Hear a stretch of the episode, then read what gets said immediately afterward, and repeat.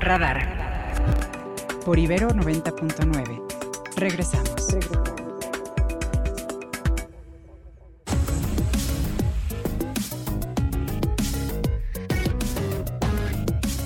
8 con 15 minutos, 8 con 15 y nos vamos con Ernesto Osorio y la mañanera de hoy. Adelante Ernesto, buenos días. Querido Mario, muy buenos días, amigos que nos escuchan, muy buenos días, Ana, Oscar también, un extensivo abrazo. Eh, pues hoy la conferencia matutina en Palacio Nacional inicia con un muy somero mensaje de felicitación a Daniel Novoa, quien como ya conocimos es el nuevo presidente electo en Ecuador un empresario de la derecha, al quien solamente le dedicó unos cuantos segundos el presidente Andrés Manuel López Obrador a decir que bueno, se congratulan de la elección en ese país. Posteriormente vino ya el informe sobre lo que tiene que ver con el tramo 4 del tren Maya y en este caso lo que vale la pena destacar es que se encuentran ya en un 90% concluidas los trabajos de construcción en todo este tramo. Destaca también la participación de Guadalupe Phillips de ICA quien da a conocer también que ya el 90% de todas las instalaciones de estaciones y el tendido de 450 kilómetros de vía están ya concluidos y confirma que para el 23 de diciembre estarán inaugurándose todo este tramo del tren Maya. En este mismo contexto, el, el, director general del Instituto Nacional de Antropología e Historia dio los avances acerca del rescate arqueológico, los elementos del ejército y la Fuerza Aérea, también los avances en cuanto a lo que tiene que ver con los trabajos de un eh, centro de diversiones y también un hotel que se está construyendo en Quintana Roo y por parte de la gobernadora Mara Lezama los eh, trabajos que se hacen como complementarios a lo que tiene que ver con el proyecto integral de la obra del tren Maya. Ya lo que tiene que ver con las respuestas de los eh, periodistas que el presidente da a los periodistas. Bueno, le cuestionan acerca de la detención que hubo el pasado fin de semana de presuntamente el R o José Gil Quintero, quien eh, se identifica como el sobrino de Rafael Caro Quintero, quien dicen quedó libre dado a un importante, una importante cantidad de dinero que se había entregado. Bueno, pues la gobernadora de Quintana Roo, Mara Lezamaí, dice que después de una investigación a fondo que realizó la Fiscalía del Estado, se demostró que no se trata de esta persona, que es un homónimo, que no tenía nada que ver con el crimen organizado. Y bueno, esto el presidente lo considera como una noticia falaz, una, una mentira que dice el presidente forma parte de esa campaña de por qué los medios de comunicación como el Reforma están en contra de su administración y bueno, de ahí se ha hecho toda una explicación acerca de cómo es que se han establecido diferentes frentes para atacar a su gobierno, en este caso en lo que tiene que ver con el contrabando de combustible, ya que el pasado fin de semana se dio a conocer de el derrame de, eh, de combustible por parte de algunos piperos que fueron obligados a derramar este eh, combustible en la carretera dado que habían sido interceptados por eh, elementos de crimen organizado.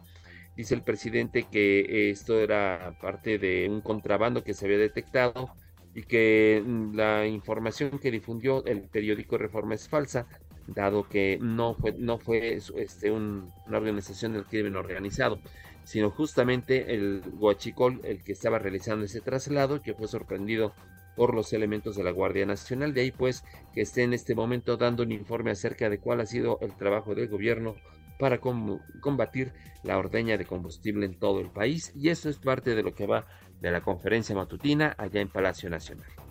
Bueno, gracias Ernesto. Muy buenos días. Buenos días, Ernesto Osorio con la información como todas las mañanas. Y ahora nos ponemos en manos de Ana y de Oscar que nos tienen más noticias. Estas son las noticias. Así es, y a propósito de este tema, un grupo de ambientalistas de la asociación Sélvame del Tren denunció la deforestación y la tala ilegal de 10 millones de árboles por, por las obras del Tren Maya. A través de sus redes sociales, Roberto Rojo, experto biólogo y miembro de la organización civil, expuso que este es solo uno de los daños que ha causado la obra de la actual administración, que contempla más de 1.500 kilómetros de vía férrea para transporte de carga, turistas y pasajeros locales en los cinco estados del sureste del país. Y hace unos minutos en este espacio, el alcalde Benito Juárez externó su decisión de pedir licencia para buscar la candidatura a la jefatura de gobierno y su percepción de cómo va el proceso de elección de abanderado o abanderada de la oposición para el 2024. Vamos a escuchar. que queremos, queremos ganar la Ciudad de México. Y eso lo que nos lleva, mi querido Mario, es concentrarnos y creo yo también la intención de ese informe es decirles que en Benito Juárez las cosas después de cinco años se hicieron bien, dejamos, dejamos la casa bien. ¿Existe la posibilidad de algún rompimiento con los compañeros que podrían contender como por ejemplo, ya lo anunciaba Sandra Cuevas. No, yo, yo, a ver, yo lo he dicho, creo que lo más importante es eh, trabajar en la unidad. Eh, todos los procesos de todos los partidos naturalmente tienen fricciones. Yo estoy convencido porque lo he hablado con ellas, tanto Margarita como Sandra, eh, quieren quedarse en el frente, quieren seguir defendiendo el frente. Lo dije el sábado, con quien sea, todos nos las tenemos que jugar. Y en otros temas, la comunidad judía en México envió un mensaje de solidaridad, unidad y apoyo al pueblo de Israel ante el ataque terrorista perpetrado por Hamas. Bajo el liderazgo del presidente del Comité Central de la Comunidad Judía de México, Elias Achar, los asistentes entonaron el himno nacional mexicano y condenaron los actos de terrorismo contra el pueblo de Israel, al tiempo también que elevaron sus oraciones por las víctimas. Scanner 360. Y nos vamos, a... Nos vamos al resumen internacional. Les contamos que el presidente de Estados Unidos, Joe Biden, advirtió a Israel que volver a ocupar la franja de Gaza sería un error, un gran error, aunque defendió el derecho del Estado judío a ingresar en el enclave palestino para eliminar a los combatientes del grupo islamista Hamas. Son las primeras declaraciones del presidente Biden para intentar contener las represalias que Israel ha tomado contra la franja de Gaza desde, desde el inicio de los ataques de Hamas el pasado 7 de octubre. América Latina. La jefa de la misión de observación electoral de la Organización de Estados Americanos para las elecciones presidenciales de Ecuador, la panameña Isabel de Malo, aseguró este domingo que los observadores están muy contentos de los reportes que muestran una jornada electoral con normalidad. Europa. El Papa Francisco pidió este domingo que se organicen corredores humanitarios para ayudar a toda la población de la franja de Gaza y reiteró su llamado para la liberación de los rehenes israelíes en manos del grupo islamista Hamas durante el rezo de los ángelus en la plaza de San Pedro. El Papa volvió a pedir encarecidamente que los niños, enfermos, ancianos, las mujeres y todos los civiles no sean víctimas del conflicto y que se garantice el derecho humanitario sobre todo a Gaza.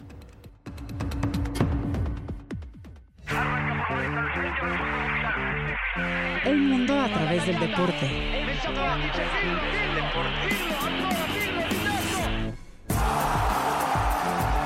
Crack 90.9.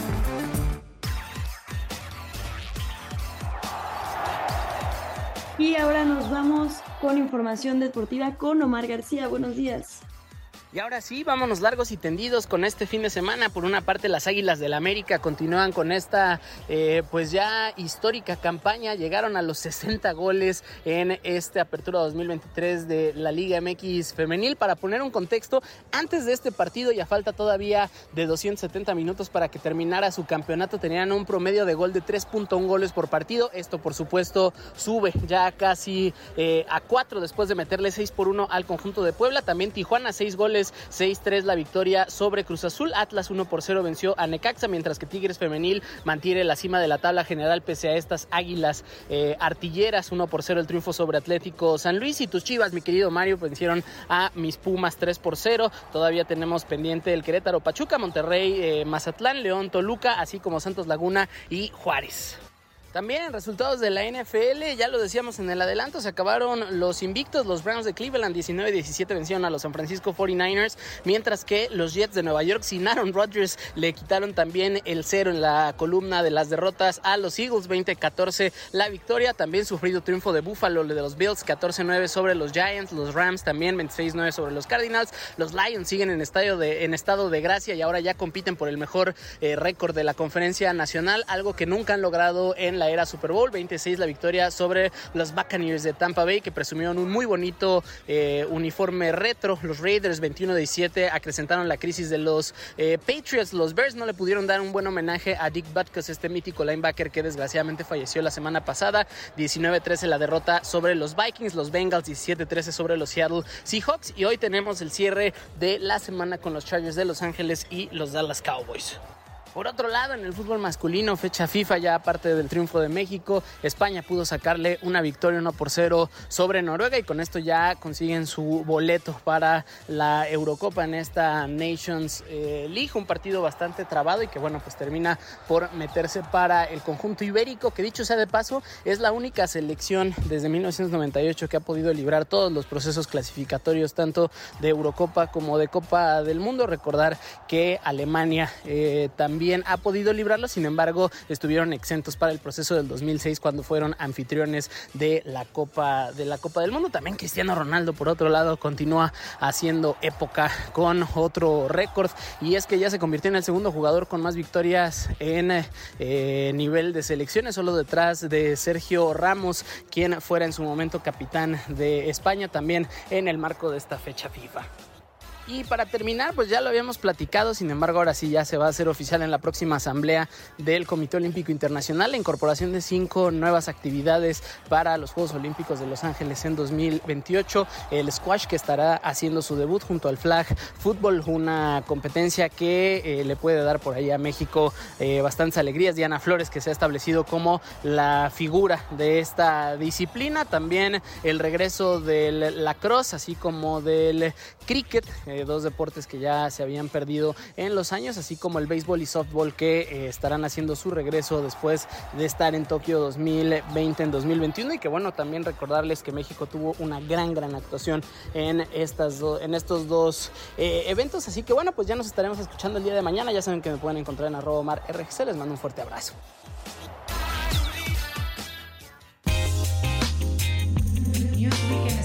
Newsweek en español.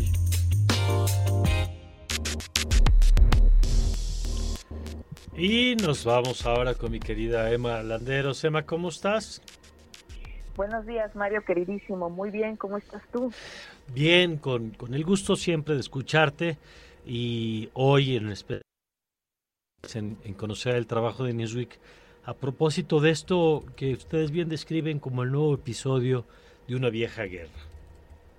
Claro, Mario, tan, lamentablemente está nuevamente sucediendo estos ataques, pero primero que nada quisiera eh, puntualizar que muchos, ah, muchos medios de comunicación, mucha gran parte de la humanidad, ahora sí que sí, del planeta, está hablando de un conflicto entre Palestina e Israel. Esto no es así. Es un conflicto entre el Estado hebreo y el grupo eh, islámico Hamas. Esa es la realidad porque tanto como sociedad civil de Israel como palestinos están padeciendo, están padeciendo miedo, sufrimiento de distintas formas y ahorita mismo estamos viendo cómo la Unión Europea y Estados Unidos están cambiando de parecer. Hasta la semana pasada, cinco potencias mundiales eh, le daban el respaldo a Israel y le decían que debería de defenderse de los ataques que había sufrido y que había dejado aproximadamente 1.200 muertos hasta la semana pasada, me parece que sigue siendo ese mismo número. Ahorita mismo Gaza ha aumentado sus muertos a más de 2.700, la diferencia es abismal, no es que los eh, muertos de Palestina valgan más que los de Israel, sin embargo estamos viendo cómo eh, se ha convertido en una caja que no tiene salida eh, la franja de Gaza y los están moviendo eh, hacia el sur de Gaza, una zona bastante complicada, donde no, no es habitable todavía, Mario. Y esto es, de alguna manera, Israel justifica que está haciendo para sacar a los ciudadanos palestinos del lugar donde están habiendo ataques aéreos por parte de, del Estado hebreo. Sin embargo, pues simplemente los están aislando, siguen aumentando las muertes y ahora sí Estados Unidos y la Unión Europea están cambiando de opinión y le están diciendo a Israel que frene sus ataques porque no solamente está atacando a Hamas, está atacando a sociedad civil y están muriendo muchísimos inocentes. Israel no está haciendo caso de esto, Mario, y justamente hoy dice la entrada a ningún tipo de ayuda humanitaria la OMS está diciendo que quedan 24 horas para que se desate toda una catástrofe, no hay agua, no hay luz, no hay combustibles, no hay comida para los palestinos y había una entrada en Egipto que estaba pasando un poco de ayuda y ya está también sellada por parte de Israel. Entonces estamos presenciando y creo que es justo que la humanidad voltee a ver este conflicto porque aunque en este lugar estamos bastante lejos, también de alguna manera los mexicanos padecieron, los que estuvieron allá en su momento, momentos de peligro, de miedo y aunque no fuera así, al final somos humanidad, Mario, y estamos viendo cómo es que muchos están muriendo de manera injusta en un conflicto en donde el Estado hebreo está tomando, considero, decisiones equivocadas y que siguen habiendo ataques por parte de Hamas, que también está siendo apoyado por otros grupos terroristas, lamentablemente, que están en Yemen, en Irak, en Irak, eh, como Hezbollah y la Yihad Islámica, estos grupos que lamentablemente no, no han sido erradicados y parece que no va a pasar en los próximos tiempos de la humanidad. Y por el momento estamos viendo cómo nuevamente los civiles son los que están pagando los estragos de la guerra, como sucede en todo el planeta donde hay conflictos bélicos, Mario. De acuerdo, pues así está el panorama en este momento, con la complejidad de lo que nos acabas de describir, eh, con la demanda de de liberación, por supuesto, de los rehenes que mantiene Hamas, que son 199, incluyendo, por cierto, dos mexicanos, dos personas mexicanas, que eh, también esperemos que la Cancillería acompañe en lo que pueda en términos de, exigir su liberación. Eh, un problema sumamente complejo. Ayer, por ejemplo, de las declaraciones que se sumaron a esto, la declaración de Mahmoud Abbas, el presidente de la Autoridad Nacional Palestina, quien demandó la inmediata liberación de los rehenes, por cierto, y diciendo que jamás, las acciones de jamás no representan a los palestinos, que me pareció una declaración importante también. Y como dices, vamos a ver estas eh, manifestaciones, pues cómo van influyendo en la política doméstica de los diversos países, ¿no? Esto que apuntabas de dónde estaban parados en algún momento al inicio, cuando, cuando se dieron estos primeros ataques terroristas, y después cómo se va desarrollando a partir de las manifestaciones que han estado viviendo, ¿no? Sin duda, Mario, eh, ya se está viendo de alguna manera la ONU también y la, y la OMS están haciendo ver a los países que no está bien darle todo el apoyo al Estado hebreo, sino de alguna manera eh, llamar, hacer un llamado a la paz, a permitir que se acabe este asedio total y que permitan la ayuda humanitaria, porque finalmente eh, es evidente la pobreza y la miseria en la que viven los palestinos en la franja de Gaza y ahora esto se suma y pues definitivamente va a haber una crisis humanitaria.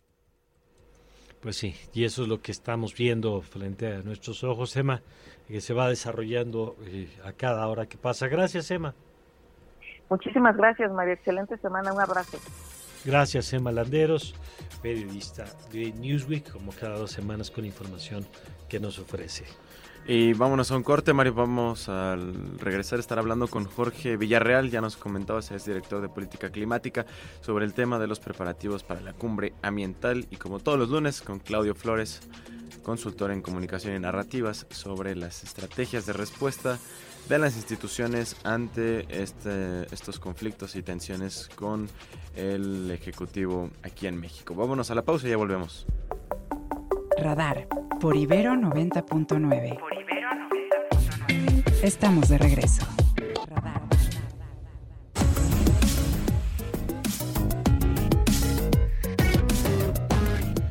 Son las 8 con 35 minutos y como le contamos desde temprano, ya está en la línea Jorge Villarreal. Él es director de política climática de la Iniciativa Climática de México. Y es que con Jorge, usted sabe que siempre nos gusta tocar base, lo hemos hecho a lo largo de los años, cuando vienen o cuando hay noticias eh, importantes o cuando hay cumbres como la que vamos a tener en el mes de noviembre, esta vez en Emiratos Árabes Unidos. Y bueno, pues una cumbre, querido Jorge, importante. Tú hacías ayer un análisis eh, que tiene características, digamos, que la hacen distintas quizá a ediciones anteriores. Jorge, buen, bienvenido, buen día. Eh, querido Mario, muy buenos días, buena semana, buen lunes. Sí, evidentemente ahora la cumbre de cambio climático, las famosas COPs, las cumbres de las partes de Naciones Unidas sobre cambio climático, se realizará como, como indicas en Emiratos Árabes Unidos con una presidencia además eh, del eh, jefe de la petrolera del país árabe, eh, de la petrolera nacional del país árabe. Entonces, ahora los esfuerzos encaminados para poder incrementar la ambición y asegurar una efectiva implementación de la acción climática frente a la, a la urgencia que vivimos por las altas temperaturas, las inundaciones, lluvias, sequías, etcétera, pues están encabezados por un país petrolero, por un líder petrolero, cuando lo que está en discusión, Mario, es precisamente los esfuerzos para poder eh, reducir el consumo de petróleo, de derivados, gasolinas, eh, incrementar energía renovable, la electromovilidad, entre otras cosas, Mario. Complicado, complicado. Complicado se da en un país con una, potencia eh, petrolera, por supuesto, pero se da además en un momento, Jorge, en el que las prioridades del mundo pues parecen estar en otro lado, ¿no? Ya de por sí este, veíamos, hoy creo que se cumplen 600 días del inicio de la guerra de la invasión de Rusia a Ucrania y a eso se agrega el conflicto de Israel y eso cambia también la manera en la que el mundo jerarquiza sus, sus prioridades, sus preocupaciones. Completamente. Eh, la discusión de cambio climático, que es una discusión compleja porque tiene que ver con límites en materia económica, límites al desarrollo o reorientación de cadenas productivas, etcétera, eh, pues no está exenta de los vaivenes, de las complejidades de la geopolítica internacional. Y en ese sentido, la invasión de Rusia, Ucrania y ahora el conflicto de Israel y, Hamas, pues exacerban los ánimos y hacen mucho más complicada eh, la gestión de acuerdos, Mario, que tendrán que buscar cómo incrementar la penetración de renovables en las eh, matrices eléctricas en el mundo. Se espera eh, que una meta de triplicar las renovables esté sobre la mesa, pero también sobre cómo direccionar más financiamiento hacia eh, los impactos ya existentes del cambio climático, que como estuvimos además reportando por acá, Mario, en unos los meses anteriores pues fueron los meses más calurosos registrados y ahora septiembre pues rompió récords históricos en el mes más caliente. Y bueno eso lo vamos a ver por el cambio climático con mayor frecuencia y mayor intensidad. Y, y además eh, de los conflictos eh, geopolíticos también tenemos eh, los esfuerzos globales para poder destinar mayores recursos financieros y en un contexto donde hay una tensión global entre países desarrollados, países del este, del, eh, países del, del, del, occidente y además también entre distintas religiones, hace muchísimo más complicado eh, estas discusiones que además, Mario, tendrán que encaminarse eh, a lo que nos dice la ciencia, que son esfuerzos para poder limitar las emisiones de gases de efecto invernadero, que son las que generan la emergencia climática a la mitad, ahora ya en el 2030, y estar eh, con emisiones netas cero, es decir, que no solamente tenemos que emitir lo menos posible, sino capturar las emisiones que más se puedan con sistemas naturales y eso pues es una transformación económica completa, es un cambio de paradigma, Mario, y en este contexto se antoja muy, muy difícil. De acuerdo, eh, el, el, mundo, digamos, no favorece y agregaría una variable, Jorge, que tampoco es estrictamente ambiental, pero que también puede jugar, que es el proceso electoral de Estados Unidos y el potencial regreso de Donald Trump, con lo que significaría en el cambio otra vez de la política de Estados Unidos. Completamente, eso es súper buen punto, Mario. Si nosotros observamos cuáles son los hitos de logros, eh, de éxitos en la mm, diplomacia climática a través de esta conferencia de Naciones Unidas sobre cambio climático, ha sido en gran parte, sí, por un esfuerzo de voluntad y diplomacia de muchos países, pero el liderazgo de Estados Unidos ha sido eh, clave para mover el Acuerdo de París, para mover acuerdos bilaterales con China, con India, em, y, sin Estados Unidos eh, on board, como dicen, sin Estados Unidos adentro del proceso involucrado, va a ser muy difícil. Si llegara además eh, Trump, ya anunció que lo primero que hará nuevamente será sacar a Estados Unidos del Acuerdo de París y de toda la política internacional climática, lo que será un muy duro revés para los esfuerzos globales que poco a poco, aún con las complejidades, Mario, que hemos mencionado, eh, pues van avanzando.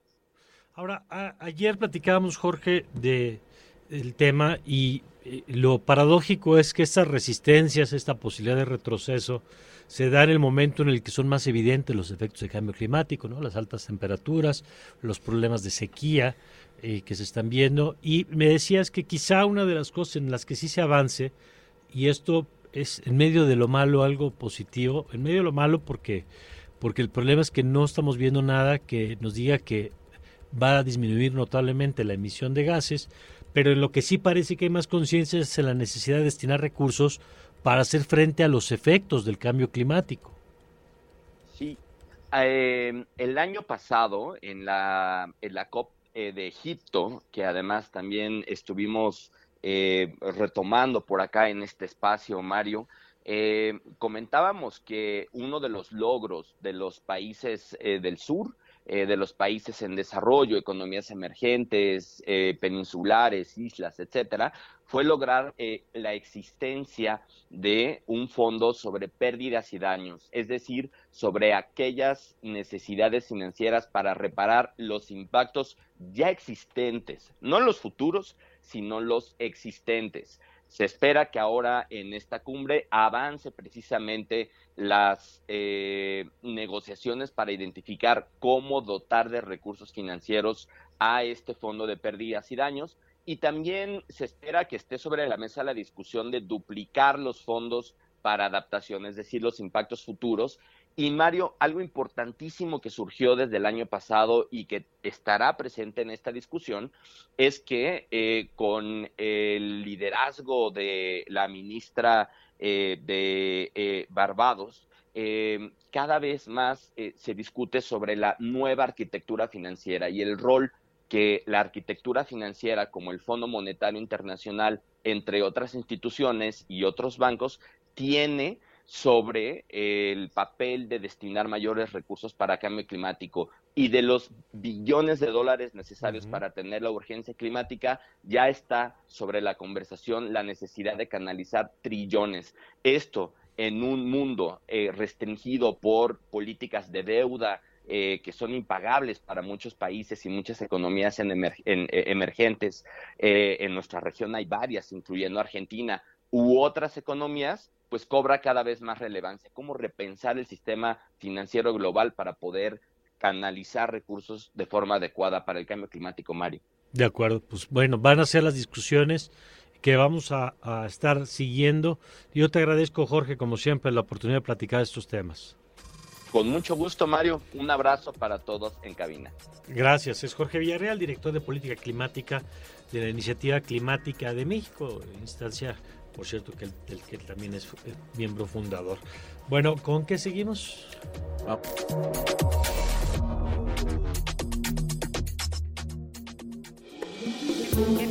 Guerra de narrativas. 8 con 45, ya está con nosotros en la línea como todos los lunes Claudio Flores, Claudio Flores, consultor en comunicación y narrativas. Claudio, muy buenos días. ¿Qué tal, Oscar? Qué gusto saludarlos desde aquí, desde Nueva York, a ti, a Mario y a Ana. Cuéntanos, querido Claudio, ¿qué nos tienes esta mañana? Pues una reflexión eh, de nuevo narratológica, querido Mario, sobre los ataques en la mañanera a instituciones, a eh, poderes del Estado mexicano y que eh, la gran pregunta que nos hacemos es cómo debería ser la estrategia de respuesta de estas instituciones, poderes o grupos, digamos, atacados por, eh, digamos, el presidente en la, en la mañanera y que luego tienen efectos, evidentemente, en la vida institucional de estos de estas organizaciones. Y aquí al menos hay tres, tres eh, digamos, respuestas a la medicina López Obradorista cuando se trata de atacar instituciones y de, eh, digamos, denostarlas en la mañanera. La primera, el primer ejemplo es el del Instituto Nacional Electoral, que en los tiempos en los que los presidía Lorenzo Córdoba, pues tenía una respuesta, digamos, eh, de defensa encarnizada de la democracia del Instituto Nacional Electoral y ahí había quien criticaba, digamos, esta defensa eh, por un exceso de protagonismo o por, digamos, retar demasiado a un poder como el poder ejecutivo en manos del presidente López Obrador. Aquí el tema es que al final, al final lo que se logró, me parece en términos eh, muy fácticos del, de en torno al Instituto Nacional Electoral, fue generar una defensa que, digamos, desembocó en dos marchas eh, digamos, importantes en defensa del instituto. Hay otros ejemplos como el del INAI o la Suprema eh, Corte de Justicia de la Nación, en la que se ha optado por otro camino estratégico de mayor quizá discreción, eh, de evitar que escalen o tratar de evitar que escalen las hostilidades, de mantener un bajo perfil, pero pareciera que esa respuesta lo que está, digamos, logrando es básicamente cederle el territorio estratégico al presidente y pues comerse los negativos que detona este ataque presidencial mañanero. Así que la enorme pregunta que dejo hoy en la mañana para toda nuestra audiencia aquí en Radar de 90.9 FM es ¿Cuál debería de ser la respuesta ideal de una institución eh, para defenderse de los ataques presidenciales? Y eh, si conviene ser más protagónico, como se logró con el INE de Lorenzo Córdoba, o conviene tener un, un perfil un poco más bajo como el que han tenido el INAI o la Suprema Corte de Justicia de la Nación, queridos. Bueno, pues es, es interesante porque ahí están esos dos planteamientos eh, o dos aproximaciones. Eh, eh, que por cierto, supongo que transmites de una pajarera, querido Claudio, porque... Estamos justo aquí en la fila para entrar al Advertising Week, un evento que convoca más de 25 mil publicistas en la, de la industria del marketing, el branding, en la comunicación de Estados Unidos y también de otras partes del mundo. Y bueno, el ruido aquí en Nueva York en las mañanas, pues se nos cuela, se nos cuela por los audífonos y por los altavoces, queridos. Muy bien. Oye, de hecho yo aprovecho para pedirte que la próxima semana en tu colaboración, pues nos platiques de los temas, hagamos una tregua en la guerra de narrativas y nos platiques la próxima semana de los temas que también se están discutiendo ahí. Buenísimo, solo prefiguro uno que creo que es una especie de, de, tendencia global que tiene que ver con la inteligencia artificial y los impactos que va a tener en todas las industrias. Lo están discutiendo abogados, lo están discutiendo eh, gobernantes y políticos, pero también mercadólogas, mercadólogos, personas dedicadas al branding y la comunicación. Hoy me parece que va a ser el monotema del Advertising Week este año es inteligencia artificial y sus efectos en todo. Mira, pues va a ser muy interesante. Ya nos lo estarás contando y bueno, nos quedamos también con tu reflexión a propósito de, eh, la pues de, la respuesta, ¿no? de las estrategias. Yo creo que, que, a ver, intuitivamente... Que las manos, ¿no, Mario? Pues sí, que en, cuando el presidente, digamos, todos los días se campaña, pues alguien tendría que contestarle si quiere nivelar un poquito la guerra de narrativas, porque si no el presidente pues aprovecha el espacio y con toda la potencia del, del megáfono de la mañanera, ¿no? Exactamente, y además una institución que no alza la voz cuando se les está apretando, ¿no? Este, se están eliminando fideicomisos, está, eh, vienen ataques presupuestales contra la Suprema Corte. Es la medicina, digamos, López Obradorista contra las instituciones rebeldes, Mario, y pues ha sido muy efectiva, hay que decirlo, es una estrategia que le ha funcionado bien al presidente. Desafortunadamente me parece que erosiona la capacidad del Estado mexicano, pues para enfrentar eh, al país en sí mismo.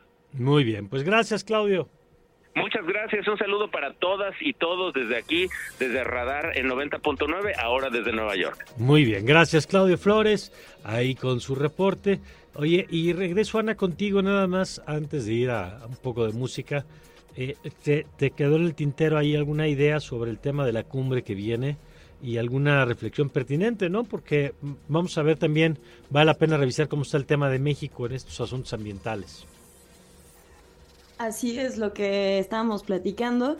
También cuál va a ser los próximos eventos. Estaba leyendo en su Twitter que el 20 algo de noviembre, 20 a 23 de noviembre, iba a haber un evento acerca de cómo México había estado avanzando eh, en Monterrey todas estas cuestiones. Entonces creo que es importante revisarlo. Sí, eh, parece que había una tendencia, digamos, al incremento de la energía limpia y en esta administración pues se metió freno, digamos, en ese sentido, según me contaba ayer Jorge Villarreal, pero vale la pena ya conforme se acerque la cumbre de noviembre, que hagamos un balance de esto también a puntas, ¿no? El papel de México en esto de cumplimiento de los objetivos. que por supuesto es relevante por nuestro país, pero que también hay que ponerlo en el contexto del efecto macro que tienen pues, potencias como Estados Unidos, China, cuyas resoluciones pues sí tienen efectos planetarios dado el tamaño de su economía, ¿no? Este, por eso también temas como lo de Trump resulta tan relevante. Son elecciones que trascienden por mucho el interés de los Estados Unidos, ¿no? No solamente se juega el futuro de Estados Unidos, se juega literalmente el futuro del mundo. Por cierto, mando saludos a Oscar, a Tocayo aquí de mi querido Oscar, que también nos acompaña esta mañana y comenta sobre la colaboración de Claudio desde Nueva York. Y pues tenemos información de última hora, Mario Ana.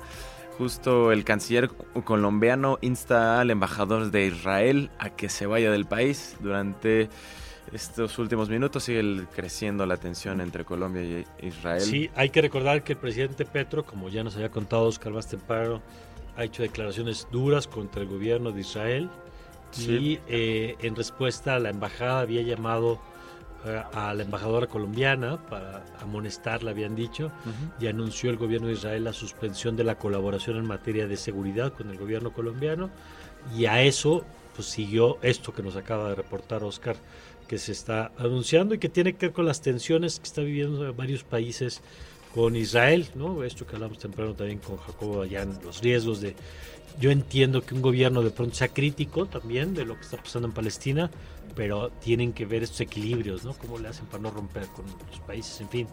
Bueno, este que si puedes repetir nada más el nombre de la canción que acabamos de escuchar. Claro que sí, es Carrusel do Tempo de Polo y Pan. Muy bien, para Aguascalientes que nos la pedían, que ya se quedan con ganas de descargarla. Y nos vamos con Ernesto Osorio, que en lo último de la mañanera. Adelante, querido Ernesto. Mi querido Mario, para compartir con ustedes y con el auditorio que el presidente, bueno, después de toda esta serie de acusaciones que hace en contra de los medios de comunicación y también del exsecretario del Trabajo Javier Lozano, bueno, pues le da todo su apoyo al gobernador en Tamaulipas, Américo Villarreal, dice que es un gobernador de primera y que justamente este tipo de ataques surgen en contra del gobernador, dado los buenos resultados que está dando en comparación con los que hubo en el pasado cuando otros gobiernos de los conservadores, como él los llama, gobernaban esa entidad. Y de un papacho, bueno, pasó a otro porque le cuestionan acerca de las críticas hacia Rocío Nale por ser eh, una mujer que quiere aspirar a la gobernatura del estado de Veracruz, pero que se ha dicho no tiene la, eh, el nacimiento, pues no tiene un acta de nacimiento que sea y certifique que es originaria de esa entidad.